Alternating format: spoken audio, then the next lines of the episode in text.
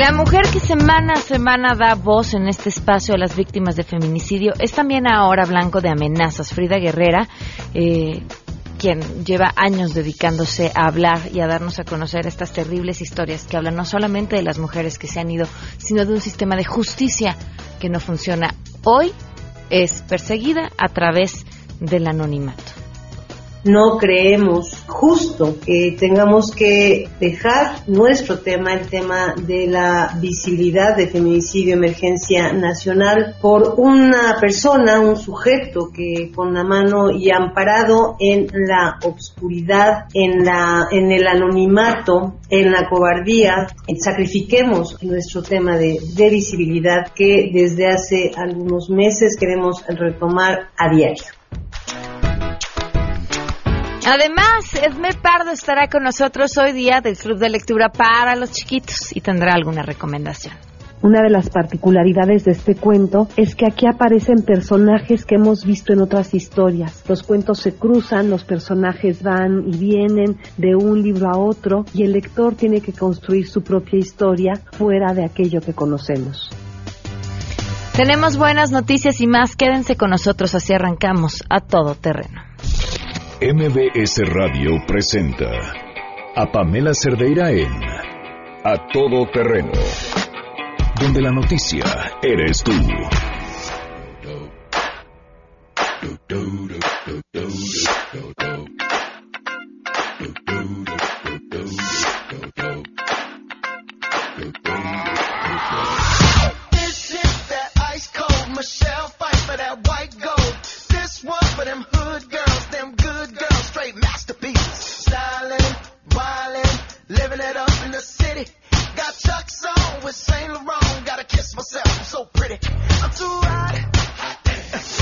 Muy buenas tardes, bienvenidos a Todo Terreno. Gracias por acompañarnos en este miércoles 4 de julio del 2018.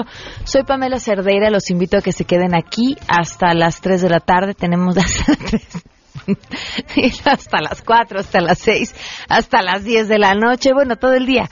Este programa termina a la 1 de la tarde. Es que además, mientras les eh, los invitaba a que se quedaran a escucharnos, estaba pensando cómo era posible que seguía siendo miércoles si desde que me desperté tengo la sensación de que es jueves y la semana ya se terminó. Bueno, así estamos eh, viviendo la transición, ¿no? Decir, después de tantos días de campañas y de muchísima información, uno ya se confunde con los días. Miércoles 4 de julio del 2018.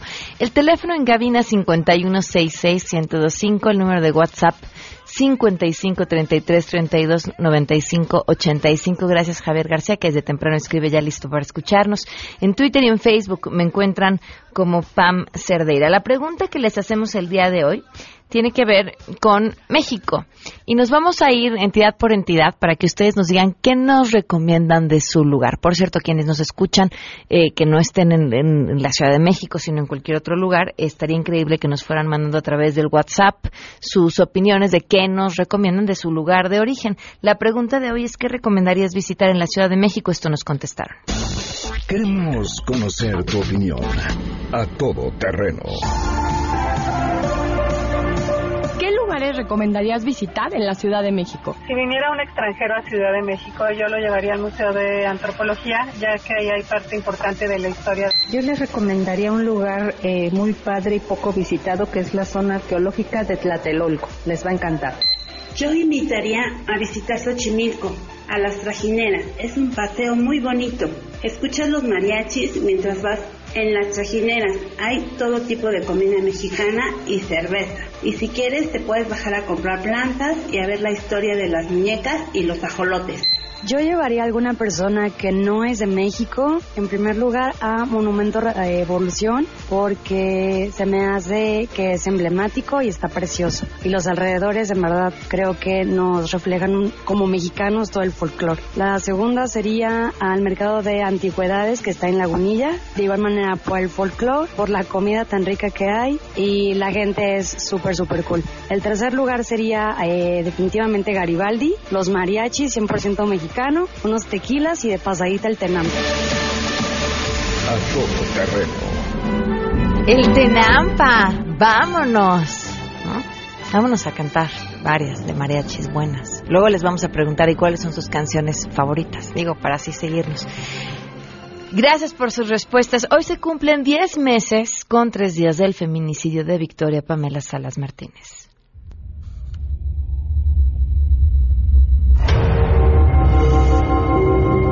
Pongan del lado de nosotros, que se pongan del lado de todos esos padres que hoy somos nosotros, mañana pueden ser ellos, que a nadie se le desea. Victoria Ponce nada.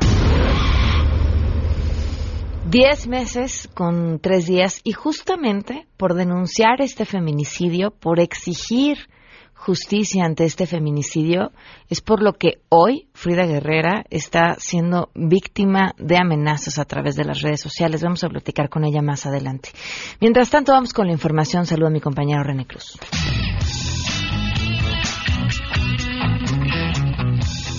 Juez de control especializado en el sistema penal acusatorio del Centro de Justicia Penal Federal en el estado de Michoacán vinculó a proceso a Eduardo Ravelo Rodríguez, el Tablas o la abuela, líder de la organización Barrio Azteca, por su probable responsabilidad en la comisión de delitos contra la salud, así como violación a la Ley Federal de Armas de Fuego y Explosivos. El juzgador ratificó la medida cautelar de prisión preventiva oficiosa y otorgó tres meses para el cierre de la investigación complementaria. Ravelo Rodríguez se encuentra en la lista de los 10 más buscados por el FBI, que ofrecía una recompensa de 100 mil dólares por información que condujera a su detención, toda vez de que se le responsabiliza de la planeación y homicidio de tres ciudadanos estadounidenses en el año 2010. Fuerzas federales detuvieron al Tablas en Uruapan, Michoacán, así como a sus colaboradores Juan Arturo Padilla Juárez, Padilla y o El Genio, así como a Martín Alonso Augusto Rodríguez y Raúl Alberto Mendoza Coronado. Eduardo Ravelo cuenta con una orden de detención provisional con fines de extradición internacional para ser procesado por los delitos de delincuencia organizada y posesión ilegal de armas de fuego. La organización criminal Barrio Azteca mantiene vínculos cercanos con el grupo La Línea, brazo ejecutor del cártel de Juárez, liderado por Vicente Carrillo Fuentes, el Viceroy, con la finalidad de mantener en pugna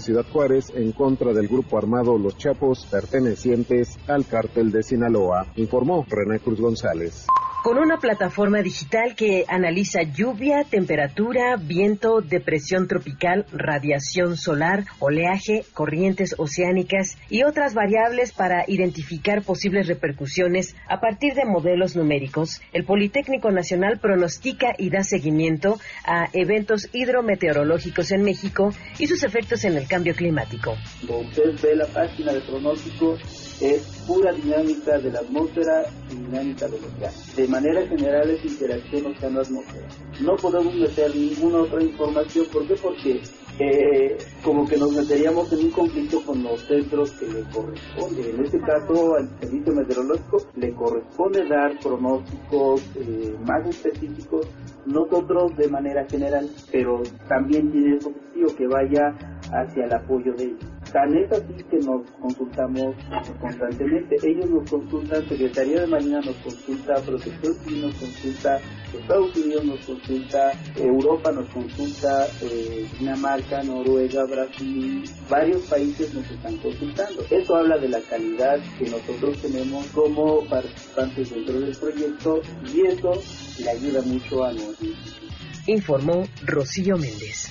A dos días de reanudar la verificación vehicular en la Ciudad de México, la Secretaría del Medio Ambiente informó que 3.756 automóviles han realizado el trámite en los centros de verificación vehicular. De estos, 638 obtuvieron holograma doble 0, 2.000 holograma 0, 516 holograma 1, 20 holograma 2 y 576 han sido rechazados por no cumplir con los nuevos parámetros requeridos de emisión de gases contaminantes que busca que estos vehículos contaminen menos. Además, informaron que los centros de verificación vehicular AZ20, AZ49, DJ41 ubicados en las delegaciones Azcapotzalco y Benito Juárez fueron suspendidos temporalmente por personal de la Dirección General de Vigilancia Ambiental. Hasta este miércoles se tienen programadas 19 mil citas, las cuales se deben pedir de forma obligatoria ya sea en Locatel, en el módulo de atención ciudadana, en Tlaxcuaque 8 en el centro histórico, en los centros de verificación vehicular o bien a través de la página verificentros.cdma.cdmx.gov.mx. Hasta aquí la información.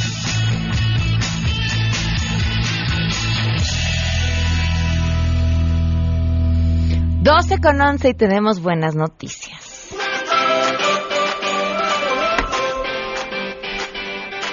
Concha León Portilla, me da muchísimo gusto que estés con nosotros. ¿Cómo estás? Gracias por invitarme. Muy bien, ¿tú cómo estás? Bien, muy bien. Hoy arrancando curso de verano. Arrancamos del 16 al 20 de julio. Ok. De 10 y media a 1 y media en el Centro de Capacitación MBS. Otra vez es para personas de 50 años en adelante y vamos a tener unos temas buenísimos. ¿Qué temas? Mira, el primer día es imagen, para que nos veamos mejor que nunca. El segundo día es yoga de la risa, para que elevemos endorfinas y saquemos todas las tensiones que traemos de por sí de todas estas rachas, para olvidarnos y para aprender una herramienta que nos puede hacer sentirnos mucho mejor todos los días y es muy sencilla y no cuesta nada. ¿Cómo funciona? Pues es Digo, no me vas a dar la clase aquí. no te voy a dar la clase aquí, pero es un personaje que es especialista en esto. Y entonces están convencidos ellos de que a través de unos ejercicios de respiración y de risa, sueltas tensiones y balanceas los dos lados del cerebro, elevas endorfinas. Tiene una cantidad de beneficios impresionantes. Se prueba mucho en hospitales y ha funcionado. Entonces yo creo que nos puede funcionar muy bien. Claro.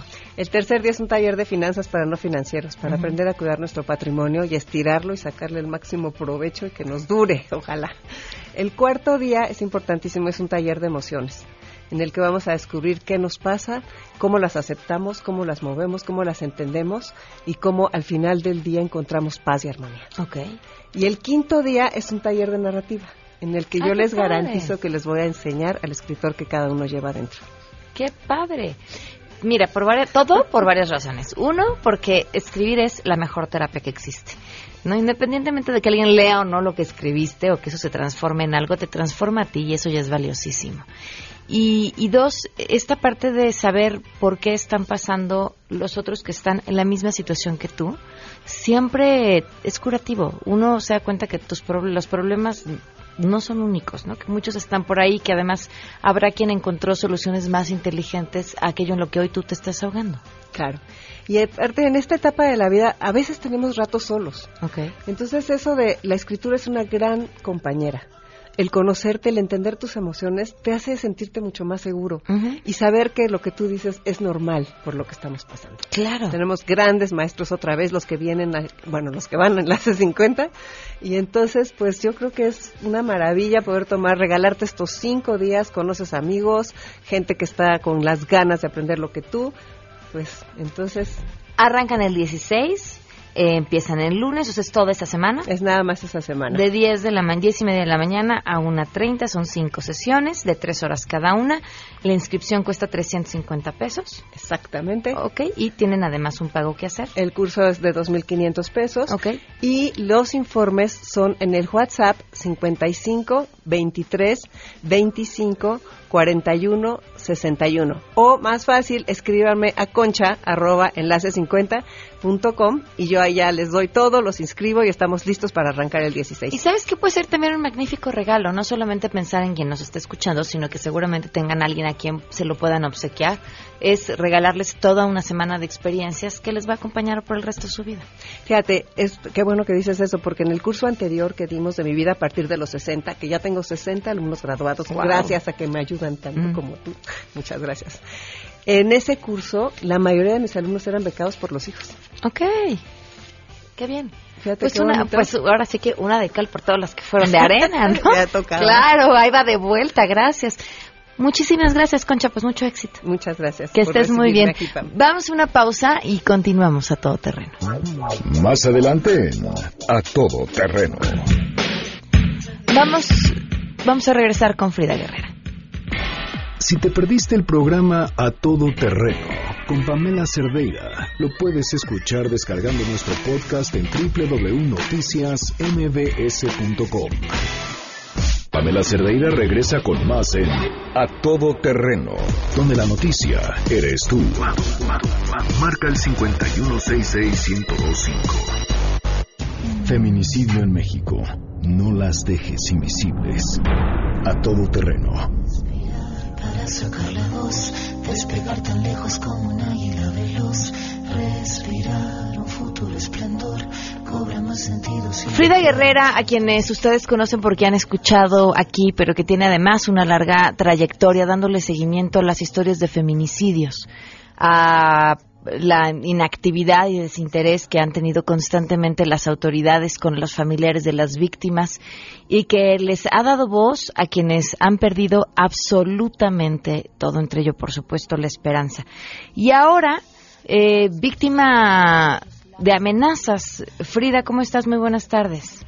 Hola, Pam. Muy buenas tardes. Eh, buenas tardes al auditorio. Eh, pues, ah, indignada, impotentes las sensaciones que dejan este tipo de, de situaciones son, son muchísimas. Yo lo, lo he comentado siempre. En algún momento de, de, esta, de estos 12 años comunicando, también fui eh, amenazada, amedrentada por un, en un, bajo una situación muy fuerte que se estaba viviendo en Oaxaca, donde en tres ocasiones fui levantada, la última fui quemada. Eh, y la sensación, Pam, es la misma, la vulnerabilidad es la, la, la misma y obviamente el enojo de que no podemos realizar esta esta labor sin, sin ser amedrentados o amenazados como en el caso que, está, que estamos viviendo ahorita. Ahora, esta última vez, ¿qué fue lo que pasó? Que dices que fuiste eh, quemada, ¿qué sucedió? Esto fue allá por el 2009 en el estado de Oaxaca, eh, después de dos levantones que, padecí durante ese ese periodo en el último en la última pues en esa última advertencia me, me quemaron los senos con cigarrillos. Eh, yo en aquel momento obviamente puse mi denuncia, pero pues no, no fructiferó, no hubo nada. Y pues se quedó ahí como un antecedente nada más de, de una agresión que padeció en aquel momento pues Frida Guerrera, que éramos de estos precursores de los medios alternos y que hasta por los mismos medios eh, pues éramos descalificados, ¿no? Y, lamentablemente pues ahí ahí quedó esa esa denuncia. ¿Y en esta ocasión qué fue lo que pasó? Eh, pues en esta ocasión, Pam, eh, el 2 de julio estaba yo trabajando, realizando esta actualización del blog del tema del feminicidio Recién había terminado de, de, hacer una llamada con una mamá de Michoacán, de Uruapan, a quien le asesinaron a su pequeñita de cuatro años, Valentina, y estaba compartiendo la imagen de la niña, obviamente haciendo la denuncia de este nuevo feminicidio infantil. Cuando eh, aproximadamente a las cuatro de la tarde llegó el primer mensaje que decía que mi cabeza ya tenía precio. Y desde ese momento pues no no cesaron los los comentarios las amenazas desde que era eh, pues iba ni siquiera iba a darme cuenta de dónde estaba o dónde me iban a llegar los balazos los plomazos así lo lo manejaron. Y pues este sujeto le puso nombre al a las amenazas él inmediatamente en uno de los muchos eh, comentarios que hizo con palabras ofensivas que, que, que no me atrevo a, comentar. Eh, mencionó que era por, por exponer a Mario. Esto haciendo referencia al, al presunto eh, señalado por las autoridades al presunto uh, feminicida de Victoria Pamela Salas Martínez, quien fue asesinada y que tú todos los días eh, nos ayudas a, no olvidar el pasado de septiembre en la Ciudad de México y que hasta el momento se encuentra prófugo. Eh, yo he mantenido pues mi, mi, mi cercanía con Consuelo, con la mamá de Victoria, y obviamente pues al ponerle nombre y por qué lo estaban haciendo entendí que lo que yo ya había advertido en algún momento después de algunos ataques eh, de un youtuber que que podía pasar esta esta situación, ¿no? Entonces, eh, pues de ahí no paró, no paró, fue un día completo de, de acoso, donde pues iba de, o sea, de, de, que me iban a balasear, me iban a matar, que yo me estaba, yo estuviera un feminicidio que estaba siendo pedido a gritos. Eh, menciona también ahí a, a, este youtuber que, que me odia, según él. Lo ah, lo menciona este, la persona que te amenaza. Sí, él también lo menciona, este, haciendo referencia a que me odia mucho. Y, y pues bueno, eh, es difícil, Pam, hablar de, pues de uno, ¿no? Cuando hay tanto que, que de denunciar. Un, de un youtuber que hay que hay que mencionarlo, se ha dedicado a revictimizar a Victoria de una forma que da asco.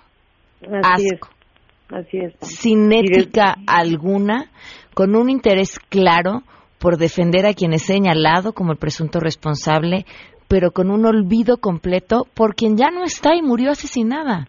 Aquí no se trata de que nosotros averigüemos o digamos quién es el culpable, porque no ni nos consta, ni es nuestro trabajo. Pero lo que nos queda claro y nos consta es que hay una mujer que fue asesinada y que quien la mató está gozando de plena libertad. Así es, Pam, y, y lo triste de todo también es, es, es esta, que siguen, o sea, hasta los últimos días siguen tratando de, de, de criminalizar y revictimizar a, a, a, Victoria y obviamente están revictimizando constantemente uh -huh. a Consuelo eh, en una angustia que de hecho con esto que, que, ha estado pasando, pues ella me llamó, me dijo Frida, es que yo me siento mal y, y a mí eso me, me más que, que lo que pudiera yo estar sintiendo, me preocupa también lo que está viviendo Consuelo, o sea, el estar oyendo constantemente que, que está un sujeto tratando de, de criminalizarla, de hacerla ver como que se buscó que le pasara lo que le pasó, uh -huh. este, no, no me parece justo y sí, sí es grave, o sea, yo no había querido hablar de, de este individuo, de este youtuber, porque me parecía darle demasiada importancia, pero, pero sí está llevando las cosas a niveles muy graves y, y a que sus seguidores, a que sus, esa gente que lo, le aplaude la revictimización y la criminalización también, la denostación a mi trabajo, pues en cualquier momento, sin pensarlo, eh, haga alguna alguna situación que no nada más me lastime a mí, sino a la misma familia de Victoria. ¿Has denunciado las amenazas en tu contra? Eh, sí, de hecho, Pam, yo empecé desde el año pasado a recibir este tipo de ataques eh, con, por otro caso de, otro feminicidio eh, y me ingresé inmediatamente al Mecanismo Federal de Protección a Defensores y Periodistas eh, y pues obviamente en ese momento empecé yo a mandar todas estas capturas de, de pantalla para que lo tomaran en cuenta. Yo no sabía ni a quién dirigirme en la Fiscalía, en la FEATLE, porque me han cambiado el MP en dos ocasiones.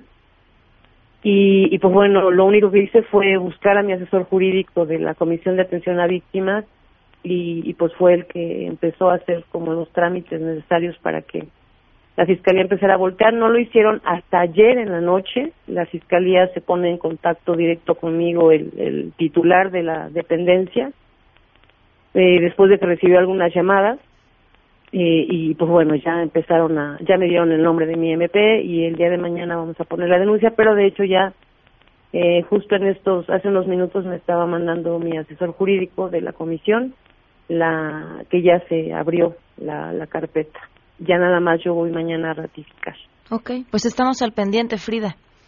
Claro que sí, Pam, te agradezco muchísimo y de verdad el, el, el apoyo porque se ha estado pronunciando una serie de, de personas, entre ellas el padre Solalinde, eh, artículo 19 que también está muy pendiente de, de, lo que está pasando y el Observatorio Nacional de, del Feminicidio que también ha estado pues vigilante de, de esto, principalmente Pam, ya para, para irnos sí, sí. Eh, en el tema de, de, de la protección también, porque a mí también me preocupa y como al observatorio la seguridad de la familia de, de Victoria Pamela. Claro. Entonces, pues muchas gracias, Pam, también a ti por tu, por tu apoyo incondicional siempre y también a, a todo el equipo de, que conforma todo terreno. Muchísimas gracias, Frida, y estamos al tanto de lo que suceda mañana también. Gracias, Pam, te mantengo al tanto. Muchas gracias. Gracias. 12 con 30. Pues así, así este asunto. Vamos a una pausa y volvemos. Queremos conocer tus historias. Comunícate al 5166-1025. Pamela Cerdeira. A todo terreno. Donde la noticia eres tú. Volvemos. Pamela Cerdeira está de regreso en A Todo Terreno. Únete a nuestra comunidad en facebook.com. Diagonal Pam Cerdeira. Continuamos.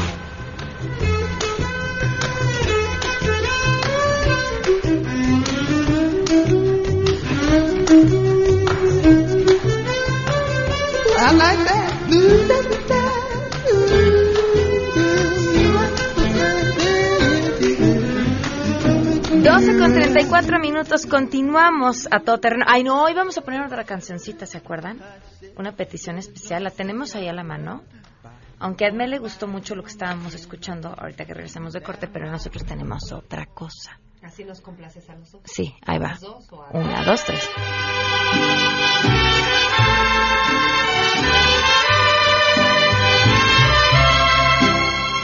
Que mañana es cumple de Edme, entonces, bueno, pues las mañanitas para Ay, muy bonito, qué bueno. Felicidades adelantadas. Estoy contenta. ¿Sí? ¿Estás muy contenta? Sí, estoy contenta con la vida. Edme Pardo, una mujer contenta con la vida y que ustedes ya conocen y vienen mes a mes a hablarnos de literatura infantil. Bienvenida. Gracias, hola. Y Adelaida Harrison, que se la, viene el rato a hablarnos de Enneagrama, pero ya se vino de una vez a la cabina. ¿Cómo estás? Bien, bien, bien. Exactamente. Vamos a platicar con Edme, siempre es una delicia. sí. Sí. Pues fíjense que les voy a contar la historia de una, una princesa llamada Filomena. Ok. Y esta princesa Filomena vivía en una torre de marfil y plata que estaba a lo lejos aquí, como a la orilla del mar. Y ella pues estaba esperando con paciencia que le sucediera lo que se supone que está destinado a todas las princesas. Entonces estaba ahí en su torre de marfil y un día ve pasar un cuate y le dice ella, oye, ¿tú eres un príncipe? Sí, sí soy un príncipe. No me digas, ¿y qué vas a hacer? No, pues fíjate que tengo una chamba pendiente porque hay una chava que lleva 100 años dormida en el bosque y la tengo que ir a besar. Entonces, Filomena le dice, oye, qué increíble tu chamba. Y el príncipe la ve y le dice, pero mira, ahora que te estoy mirando y veo que eres tan encantadora, tan guapa, tan linda, tan no sé qué, se me hace que mejor invítame a subir a tu torre de marfil y plata y voy. Y Filomena le dice, ah, no, ¿tú quieres subirte a mi torre? Claro que no. Y le da la espalda.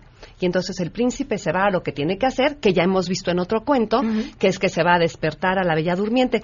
Esta cosa de que un personaje de un cuento aparezca en otro se llama intertextualidad, aunque suena un poco dominguero, es algo que aparece en un texto y se cruza a otro texto, ¿no? La princesa Filomena sigue en su torre de marfil y plata y luego se aparece otro hombre y le dice, oye, ¿y tú eres un príncipe? Sí, ¿cómo no? ¿Y qué vas a hacer? Fíjate que ando buscando una muchacha que dejó una princesa, una zapatilla de cristal. Uy, qué emocionante. No, pero ahorita que te estoy viendo, Filomena, tan guapa, tan linda, tan... tan- ¿No me invitas a pasar a tu torre? No, fíjate que no. Y la princesa Filomena le da la espalda y bueno, pues el príncipe se va a buscar a la Cenicienta. Y así sigue Filomena y pasa otro hombre que es un cazador, bueno, que resulta que es el príncipe valiente y también quiere entrar a la torre de Filomena y Filomena le dice no para nada. Y pasa otro hombre, que ya no me acuerdo de qué cuento es, y también quiere subir a la torre con Filomena, y Filomena le dice que no. Y un día está Filomena en su torre y mira a lo lejos en el horizonte un barco. Hay nada más de ver cómo son las velas del barco, se le infla el corazón y le da una emoción sota tremenda, y ve pasar a un hombre y le dice, oye, ¿tú eres un príncipe? No, hombre, yo soy un pirata. Oye, y este, ¿y no quisiera subir a, tu a mi torre? Entonces ella lo invita y le dice, ay, a tu torre. Ay, claro que no, qué aburrido. ¿Para qué quiero subir a tu torre? Claro que no. Entonces Filomena le dice, oye, ¿y tú conoces el mundo? Lo conozco tanto y tan bien que ya se me olvidó todo. Ni siquiera te puedo contar nada. Y entonces Filomena le dice, ¿qué tengo que hacer para que vengas conmigo y estés en mi torre? ¿Qué tengo que hacer para que tú vengas? Y entonces este, el, el pirata le dice, yo no tengo que hacer nada, la que tiene que hacer algo eres tú. Y entonces Filomena se da cuenta que el destino de princesa que les espera a todas las princesas no era el que ella quería. Así que se agarra al enagua, baja la, la- la escalera de la torre, llega al barco pirata, se da cuenta que el pirata tiene una barriga así divina, que tiene una pata de palo, lo mira a los ojos y ve el mundo que hay atrás de sus ojos, y el cuate le dice, vente, vente al barco. Y se va con el chico malo. Se va con el, ella le da un trago de ron al, al- a este, a lo que le ofrece y empieza su vida de viaje. Entonces, este libro, fíjate que, aunque se supone que es un libro para niños y se supone que de lo que hablamos aquí es de literatura infantil, yo lo leí pasados mis treintas. Ya me había divorciado, ya estaba como el corazón acomodado. Y cuando lo leí dije, ah, ¿qué se me hace que me voy con el pirata? ¿Qué estoy haciendo yo aquí en mi torre, este de marfil y plata, cuando me espera el mundo por navegar y me espera darle un trago de ron y ir para donde la chancla apunte? Y este libro me acomodó mucho el corazón. Y creo que la literatura supuestamente infantil tiene esa posibilidad de ofrecerte nuevos mundos y de, perdón, y de ayudarte a construir el, el tuyo propio. El libro, eh, que lo edita el Fondo de Cultura, es un libro ilustrado. Creo que ya hemos hablado de la diferencia entre libro ilustrado y libro álbum. Este libro es ilustrado porque sin los dibujos la historia corre perfecto, no los necesita. Pero cuando ves los dibujos y ves a la princesa Filomena y ves al pirata y ves a los príncipes, bueno, pues la cosa ya va agarrando otro cariz. Mira, aquí está, miren las dos, aquí está la princesa Filomena. Y entonces, bueno, también es un libro muy lindo para ver, ¿no? Y lo traje este día, no solamente porque es un libro significativo para mí e importante, lo traje porque creo que cuando nos reunimos nosotras a platicar, a recomendar libros, la pregunta es ¿por qué hacemos esto? ¿Por qué no alguien llega a la librería y agarra el libro que quiere? ¿Por qué hacemos este esfuerzo de compartir la experiencia? Y creo que es que hay tantísima oferta editorial y hay tantas cosas por descubrir que tener una guía, un, este, una guía de viaje, un guía de turismo, finalmente nosotros somos mayordomos, presentamos los libros a los lectores y los lectores decidirán. Y en la edad, digamos, eh, infantil y juvenil, pues es súper importante elegir de qué te vas a nutrir, porque todo lo que te entra en la cabeza en ese momento son cosas que se van a que se van a adherir mucho más tiempo que lo que yo yo me acuerdo más de este libro que el que leí antier. Y nada, lo que pasa es que ya tengo el tinaco un poco lleno y entonces este tengo que hacer espacio con las cosas que voy leyendo. Entonces, cuando hablamos de sugerir libros para, para infantiles y juveniles, lo que estamos haciendo es tratar de limpiar un poquito el camino y que sea de gran calidad y significativo esas primeras historias de las que se van a nutrir. Ya luego decidirán cuáles son las suyas, irán haciendo su propia guía de lectores, irán escogiendo sus libros imprescindibles. En el interín, leer La princesa y el pirata es una muy buena idea. Me encantó. Ade, ¿tú tienes un libro preferido de, tu niñez? Fíjate que a mí me cambió la vida Heidi. ¿Por tu abuelo? Pues no sé por qué la figura paterna creo que tuvo que ver. Ajá. Y fue el primer libro que leí completo. Tenía yo además como 12 años, vergonzoso, 11. O sea, lo leí muy tarde, no leí. Aquí no hay vergonzoso. Acuérdate que una de las cosas importantes, y qué bueno que, lo mencionas, es despenalizar la lectura. Resulta que si no somos genios y a los 6 ya leímos El Quijote, ¡ay, qué pena! ¡Ay, no! Si empezaste a leer a los 12, qué bueno. Pues si hubieras empezado a leer a los 45, también qué bueno es, es un proceso personal, si no, es un proceso académico. No, qué bueno que me dices eso, porque además en la escuela nos dejaban leer muchísimo y yo no leía los libros de la escuela, me chocaban, leía otra cosa, entonces llegaba en blanco y decía cada cosa y era una incongruencia porque decía qué feos libros nos dejan. A mí me gustaba siempre soñar la novela, ya sabes, y no la intelectualidad. Entonces me encanta que digas eso. Es que es un tema, ¿no? La, la selección de los libros para los planes de estudio Ay, de, pronto es complicado. Hay unas cosas maravillosas y hay otras complicadas. Se ha venido abriendo, porque eh, muchas veces el plan de estudio lo que escogió fueron libros fundamentales para la literatura. Que la literatura se dio una vuelta para atrás y una marometa cuando salieron estos libros. Sin embargo, esos libros, El Quijote, la Iliada, bla, bla, bla, bla, son libros para lectores adultos. No son libros para jóvenes. Y yo prefiero al lector que al libro me interesa mucho más lo que le sucede al lector que hablar de literatura, me, interesa más la experiencia lectora. Y creo que el plan de estudio ha ido pensando esto. No hablemos de libros importantes, hablemos de libros que les importen a los chavos. Y si eso funciona, entonces algún día llegarán a los libros importantes, si quieren porque también quién decide qué es lo importante. A mis hijos sí les hacían leer 10 minutos diario lo que quisieran. Entonces cambia mucho el esquema. A ellos ya les tocó la educación de la lectura, no de la literatura. Y de la lectura por placer, y de la, la, lectura como experiencia. Bien, muchísimo, muchísimo. Es que yo creo que este asunto de la literatura, que es una señora así con un vestido como del siglo XVI y una peluca llena de talco, esa literatura nos queda lejísimos. Cuando la lectura es algo que traes en tu bolsa y es una historia que puedes contar y es una historia que a mí me, me permitió enamorarme de un pirata o dos o tres y de dar unos tragos de rones o whiskies o martínez, bueno, pues qué maravilla. O mezcales o lo que se te cruzara en el camino. Pero además lo que me quedó grabadísimo ahorita es una frase que uso mucho que es invita a vivir la vida en vez de esperar que la vida te viva. Claro. Y eso se me hizo bien padre este libro, ¿no? Que y- las y niñas dejen de soñar con el príncipe que va a llegar y me va a dar la felicidad. Y no, mejor ve a encontrarla y a ver quién te va a dar felicidad. en agua y Claro. vete al mar. Pero algo que a mí me gusta mucho de este libro es encontrarme personajes de otros libros, ¿no? Eh, me pasa cuando veo un comercial de televisión y digo, ¡ay, esa es la prima de mi amigo! Como que me da mucha emoción encontrarme gente conocida. Y este libro tiene muchos personajes conocidos, historias que yo ya sé.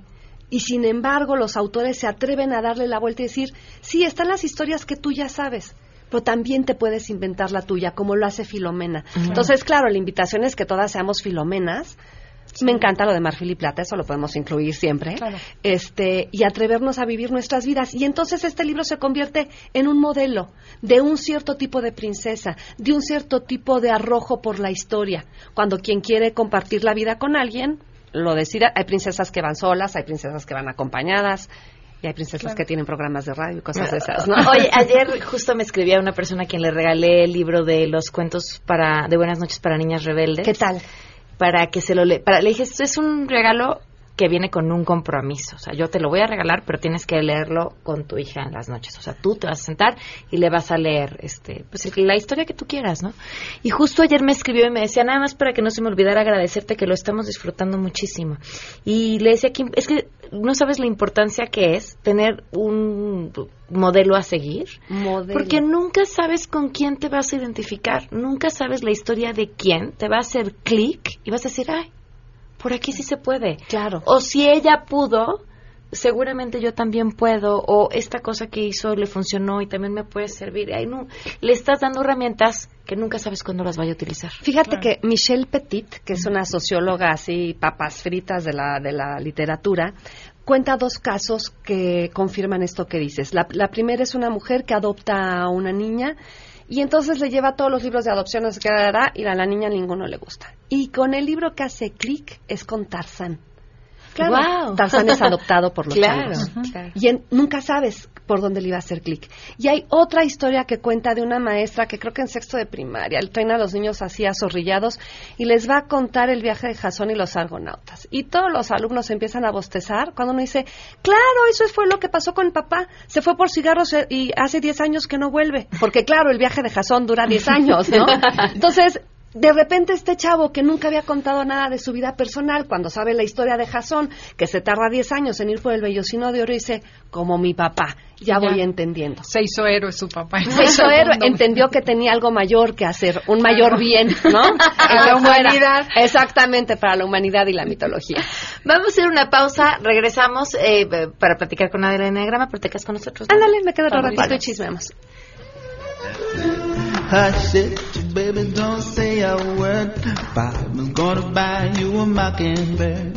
And if that mockingbird won't sing, Papa gonna buy you a diamond ring. And if that diamond ring is brass, Papa gonna buy you a Si te perdiste el programa A Todo Terreno con Pamela Cerdeira, lo puedes escuchar descargando nuestro podcast en www.noticiasmbs.com.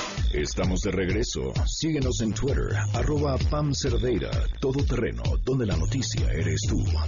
Continuamos.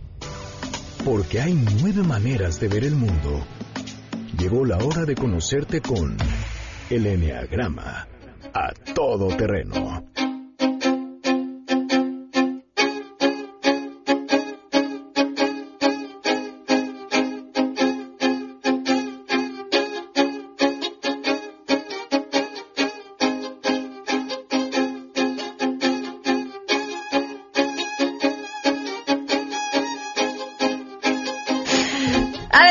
Harrison, bienvenida otra vez. Gracias.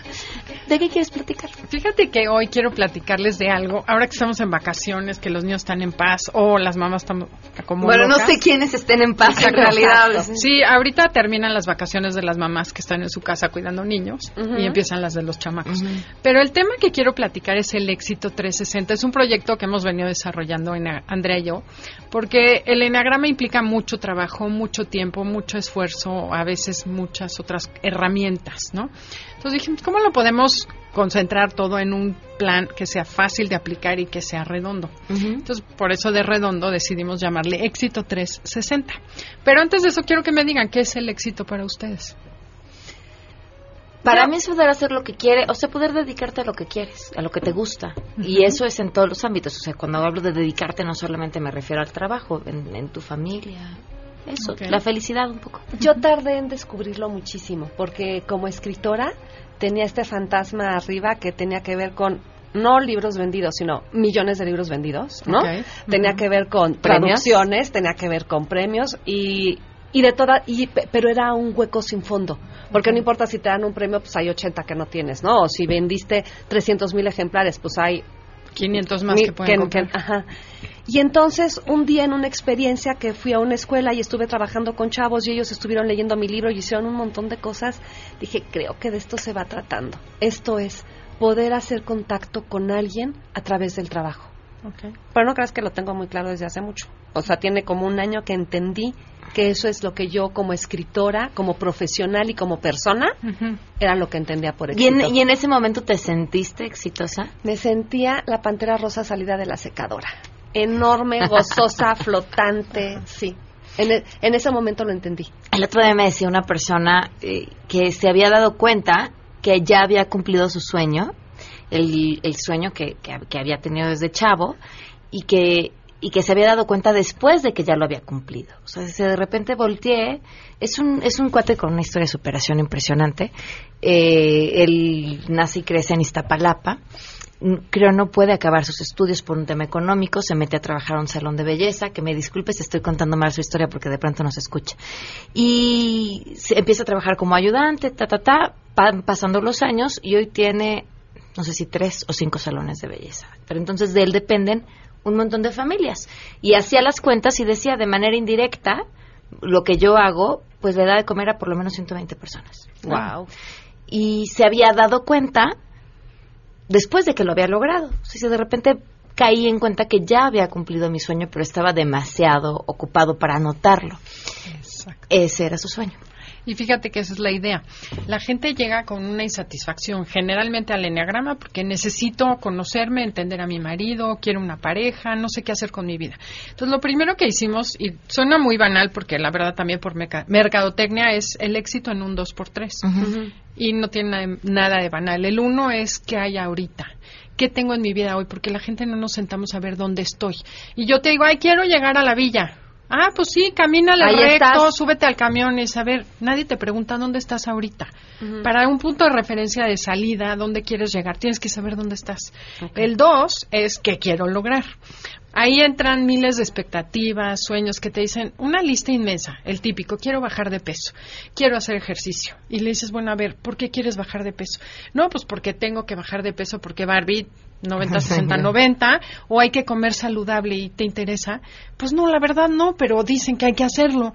Entonces, llenas tu cerebro y tu corazón de necesidades que no tienes. Entonces, la idea de lo que hacemos es primero haz la lista de lo que sí quieres y les pido 10, 10 cosas que quieras hacer y ponle calificación qué tanto lo quieres hacer, qué quieres hacer primero y la mitad de las cosas las vas dejando en el camino. Y eso hace que tu energía y tu cerebro se enfoque en lograr lo que sí es importante para ti. Pero primero tienes que saber qué es lo que sí es importante y lo que no. Entonces, discriminar.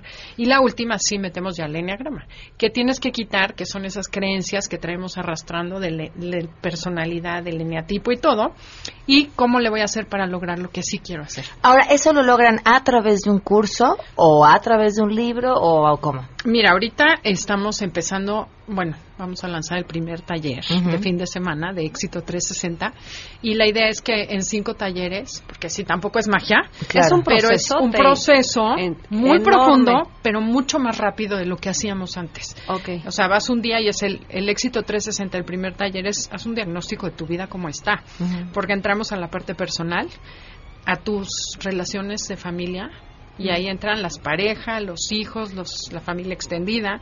Luego tienes que hacer un diagnóstico de tu vida profesional, qué tan contento estás, estás haciendo lo que quieres, desarrollaste tu potencial, etcétera.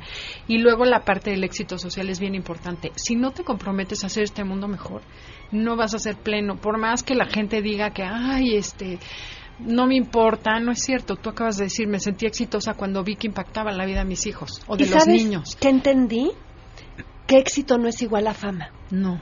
Que una cosa es ser famoso, es plano, son bots votando por tu cuenta, por tu cuenta de Twitter, es este harta lana solo en la loma griega, es este pero éxito es una es una es una experiencia plana. Son miles Perdón, de likes fama. contigo. Ajá.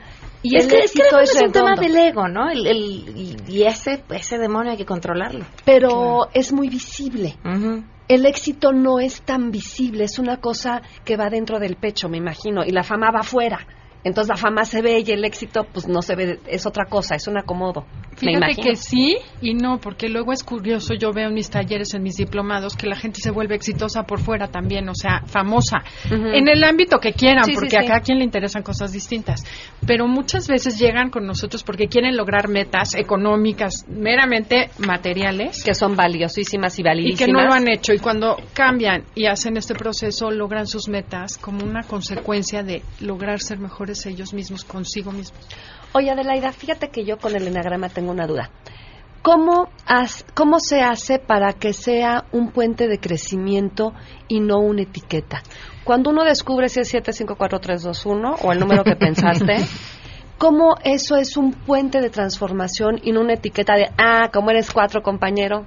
Claro, no lo uses de conchón, úsalo de trampolín. Entonces, eso que, que eres, eso no eres. O sea, es lo que creímos que somos. Y nos atoramos en esa personalidad, porque de chiquitos nos dijeron, ay, es tan linda y tan bien portada. Ay, mi hija, ¿qué harías sin ti si tú tan estudiosa? Entonces, no te atreves a salirte de ahí porque ellos no van a querer. Eso no eres. Tú eres mucho más como ser humano y es lo primero que les digo. A ver, ya sabes qué personalidad eres, pues eso no eres. Y el chiste es cambiar y salirte de esa cajita. Ay, qué padre. Nos tenemos que ir. Nos escribe esa, este, la señora Sánchez. Dice, para mí éxito es decidir y hacer lo que piensas a pesar de la opinión de los demás.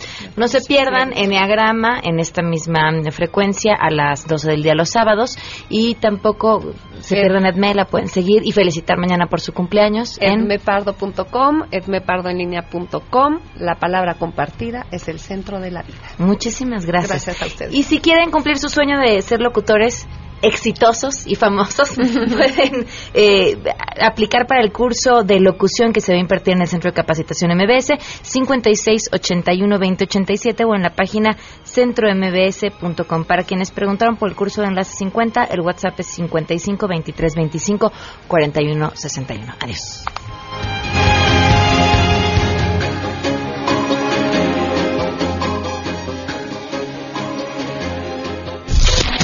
MBS Radio presentó a Pamela Cerdeira en A Todo Terreno. Te esperamos en la siguiente emisión, A Todo Terreno, donde la noticia eres tú. MBS Radio, en entretenimiento, estamos contigo.